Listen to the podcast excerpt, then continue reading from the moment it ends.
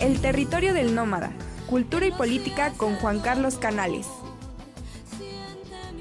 ¿Cómo estás, amigo? Muy buenos días. Buen día, ¿tú cómo estás? Bien, muy bien. ¿Tú cómo estás? Muy bien, muy bien. En pleno 15 de septiembre, saliendo de aquí, ya me voy por un pozole. Ya, ¿Sí vas a festejar? ¿Sí festejas? Pues más o menos, ¿eh? No es así como mi hit, pero sí, sí, sí. Me echo por lo menos un pozolito y unas tostadas de pata.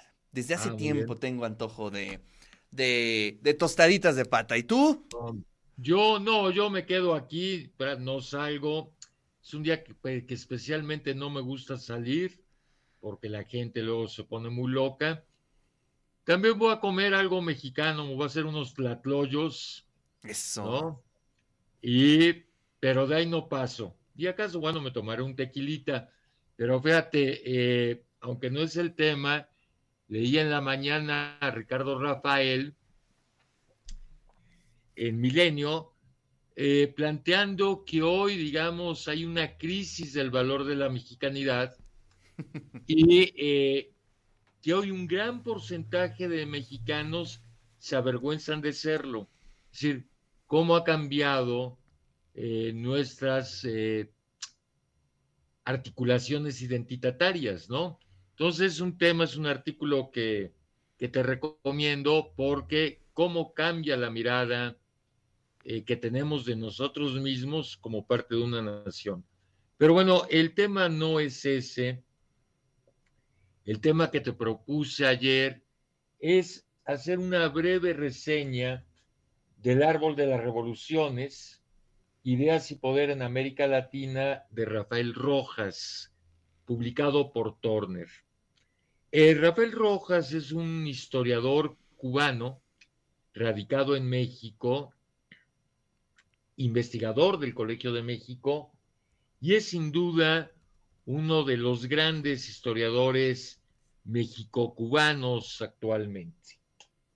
En el árbol de las revoluciones analiza 10 revoluciones del siglo XX en América Latina, desde la Revolución Mexicana y su influencia en otras revoluciones hasta la Revolución Nicaragüense, pasando desde luego por eh, la cubana, pasando desde luego haciendo una revisión indirecta de Sandino en los 30, eh, el APRA en Perú, etcétera, etcétera. Eh, es un libro que me pareció fundamental, primero porque tenemos que entender una cosa. El concepto de revolución sintetiza y es al mismo tiempo un epifenómeno de la modernidad. Es decir, la modernidad se sintetiza en el concepto de revolución. Claro. Y el concepto de revolución alimentó al siglo XIX y gran parte del siglo XX. Hay dos grandes modelos de revolución en el siglo XIX, la de independencia de Estados Unidos y la francesa. Desde luego, la Revolución Francesa tuvo una mayor influencia en el siglo XX, sobre todo a partir de la revolución bolchevique. Y paradójicamente, las revoluciones atraen, nos atraen a todos por sus promesas, pero también acabamos rechazándolas por muchas de sus consecuencias. Pareciera que la revolución es decir, este apresuramiento del tiempo histórico, porque el concepto de revolución es ese, uno acelerar el tiempo histórico y desde luego el tema de la violencia, son los dos elementos que confluyen en la idea de revolución, aunque el propio eh, Rafael Rojas señala que ha habido revoluciones sin violencia como el caso de Chile y Salvador Allende. Pero sí hay una voluntad de ruptura. Claro. Eh, con el mundo pasado, con el pasado, aunque paradójicamente también lo reproduce. Pensemos en la Revolución Francesa, cómo los revolucionarios franceses estaban pensando en el imperio romano al mismo tiempo. Entonces, es uno de los conceptos más fascinantes que hay a lo largo de la modernidad y que alimentó al siglo XX. Entonces, en este libro... Oye, ¿y todavía lo estará, lo estará alimentando en pleno siglo XXI? A ver, hay, eh, hoy mantenemos, hoy ha cambiado radicalmente nuestra idea de revolución. Radicalmente. Hoy escribimos revolución con minúscula. Pero, por ejemplo, el concepto de transformación radical pasa hoy día por las instituciones democráticas. Es decir, el concepto clásico de revolución ya no tiene lugar, salvo, salvo en contadas ocasiones, por ejemplo, en Venezuela. Pero pensemos, Boric en Chile. Claro. Cómo Boric llega a través de un proceso democrático y cómo entiende, digamos, que no se puede violentar a una sociedad eh, así sin más. El caso del referéndum por la Constitución me parece revelador Oye, ese es algo, eh, lo hubiéramos, hay que proponer una, un buen análisis de eso. ¿Qué sucede? O sea, por un lado tiene todo el gran apoyo popular y en la primera este, acción va para atrás, ¿no? Bueno, lo que pasa, eh, me decía un amigo que él, eh, primero que hubo grandes problemas de información, los sectores más conservadores en Chile eh, echaron a andar toda una maquinaria desinformativa eh, y una política de miedo, pero también el gobierno chileno, en este caso Boric, eh, tuvo un problema, planteó un proceso plebiscitario y una constitución es mucho más que el sí o el no. Claro. Entonces, eso fue un error de cálculo político y desde luego, eh, claro, resulta paradójico que en una sociedad tan politizada como la chilena, con una historia tan desgarradora, finalmente se haya dicho no a una constitución que es verdaderamente un monstruo, la pinochetista.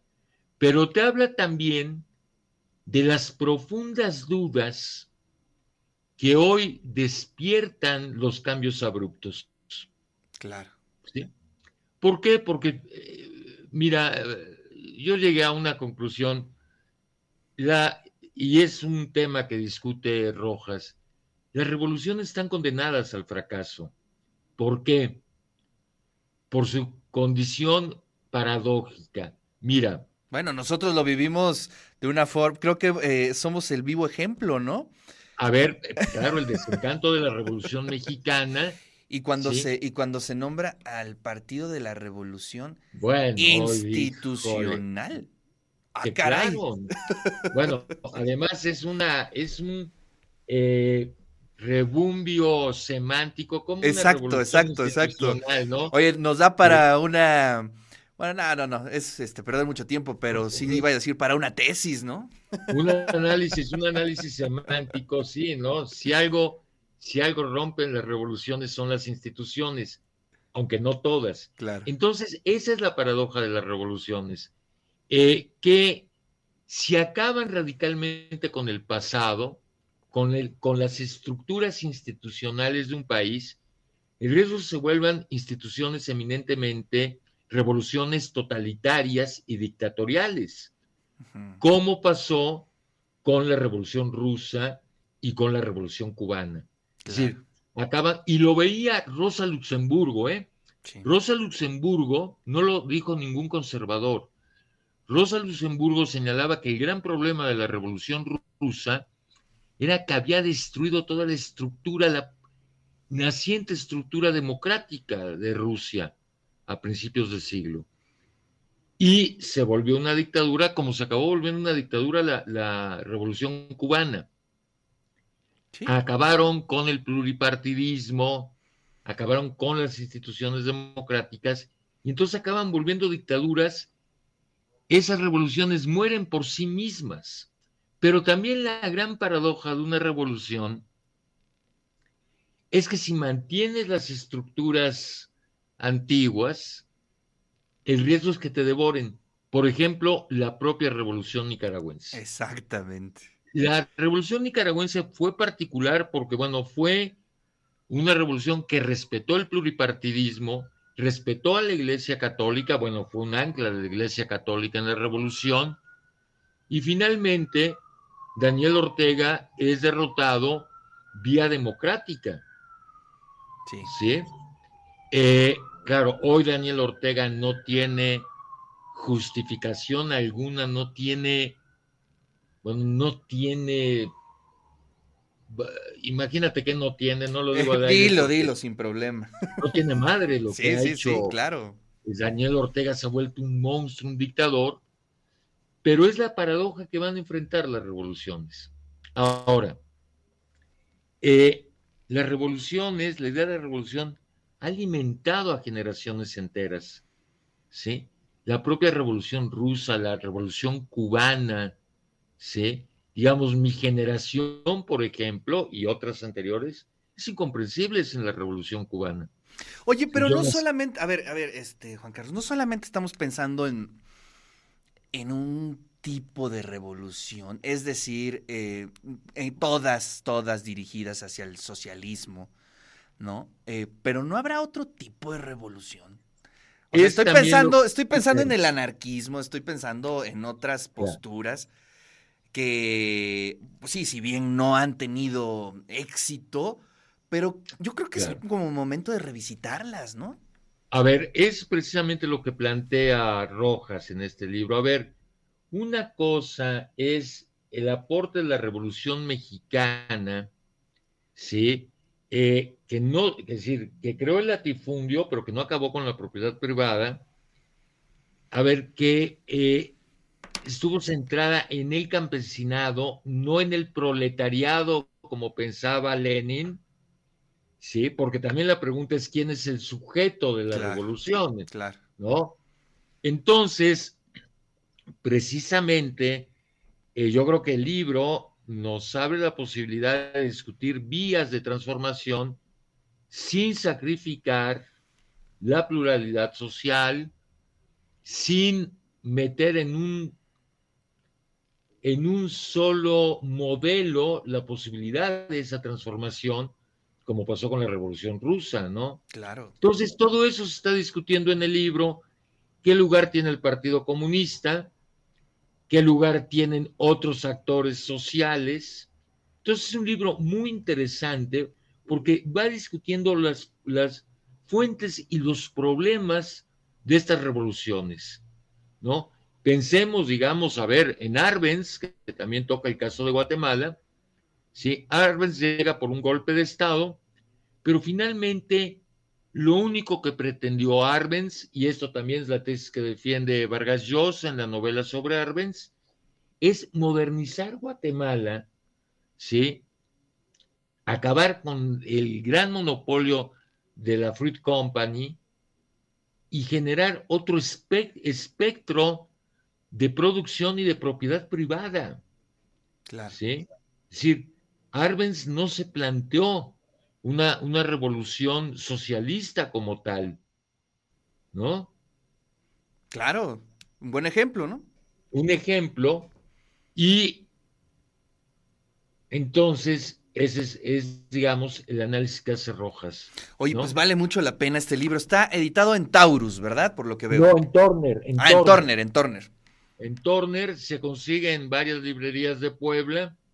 Este, y vale la pena, ¿eh? realmente vale la pena porque, eh, digamos, todavía mi generación, todavía los que nacimos a finales de los 50 y principios de los 60 fuimos alimentados por la idea de revolución. Claro. ¿No?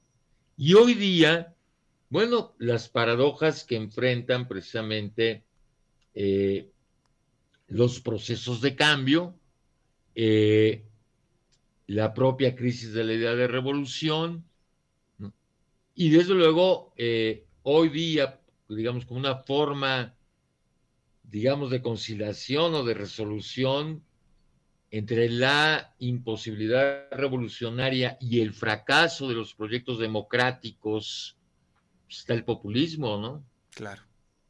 Entonces es un libro bien interesante, de una gran actualidad, muy bien escrito, muy bien documentado. Eh, me decía un compañero de Rafael Rojas en el Colmex, que hicieron el doctorado juntos, que Rafael Rojas es una lumbrera, literalmente. Pues habrá que leerlo y gracias por la recomendación. Pues este, que la pases bien con esos eh, tlacoyos al rato eh, y con ese tequilita. Te mando un fuerte abrazo, Juan Carlos. Igualmente, y muchas gracias a ti y a todo el equipo y a todo el auditorio.